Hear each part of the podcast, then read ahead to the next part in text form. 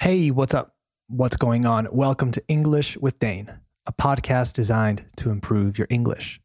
As always, I'm your host, Dane, and you can find me on Instagram and Twitter at English with Dane. If you want a transcript of this episode, let me know. And if you don't use social media, send me an email at englishwithdane at gmail.com. This episode is all about tips on how to improve your pronunciation in English. A lot of you have written to me asking me to do an episode like this, so here it is. Let's get into it. You are listening to the 15th episode of season two of English with Dane. Hit it.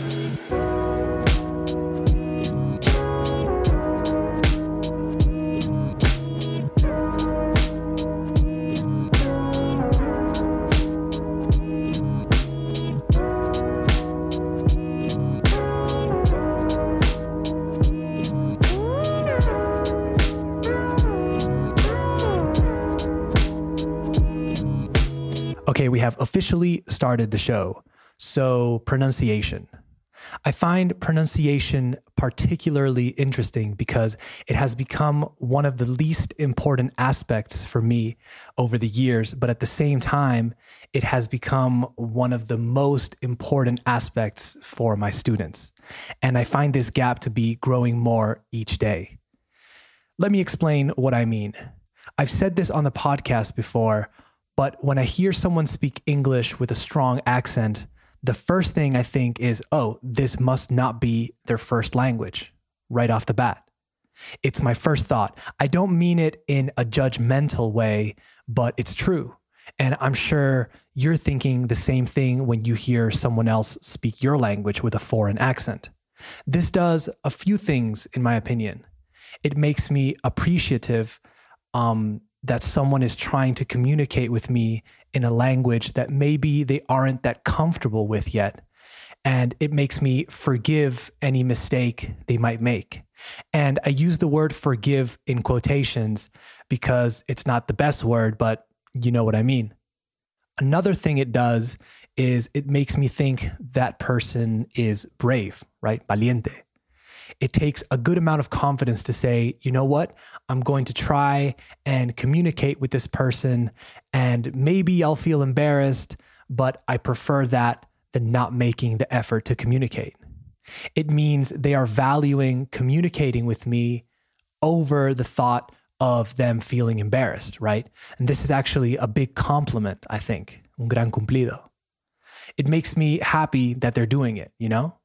I'm saying this because I feel like even though I've mentioned it before, pronunciation seems to be, parece ser, one of the biggest obstacles for people to practice speaking. My students often express how they feel insecure about their English because they think that they might say something the wrong way or mispronounce a word and have the other person not understand.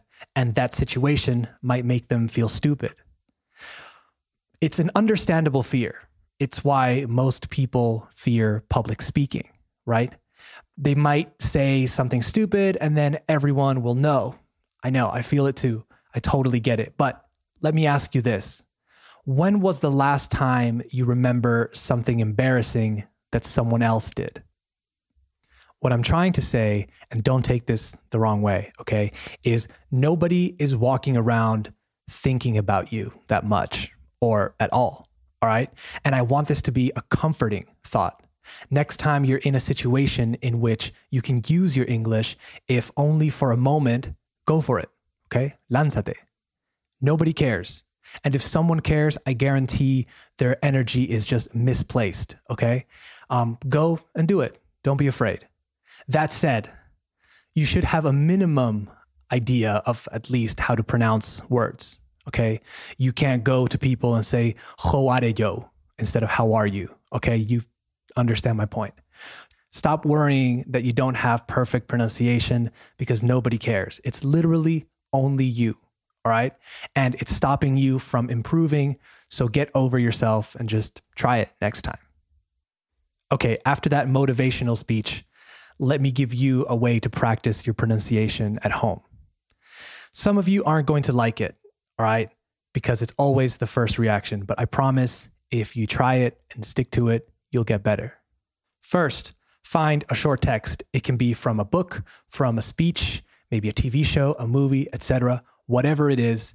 Then open the voice recording app on your phone, which most phones have, and record yourself reading that text out loud. It's always terrible to hear your own voice, tu propia voz, on a recording. Trust me, I know. But you get used to it, okay? So listen to it, hate it, and then do it again. I want you to do it three times. But listen to the whole thing before each attempt, okay? Antes de cada intento. I promise by the third time, it will be better.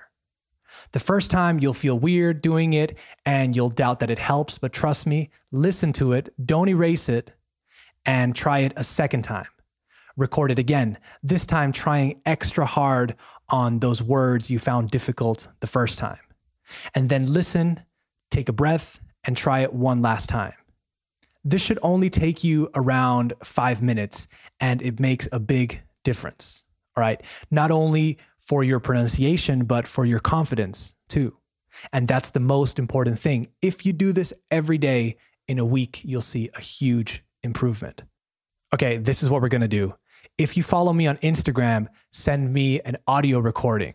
All right, send me an audio recording of you reading that short paragraph or a few sentences or whatever it is. Practice it three times first, do the exercise, send it to me, and I'll give you my thoughts. All right? Okay, deal. All right, that's it for today's episode. Don't forget to subscribe on Spotify, Apple Podcasts, or wherever you listen to the show. And remember, the best way to support English with Dane is to share it with friends, family, or anyone who you think would enjoy the show. All right, talk soon. Bye bye.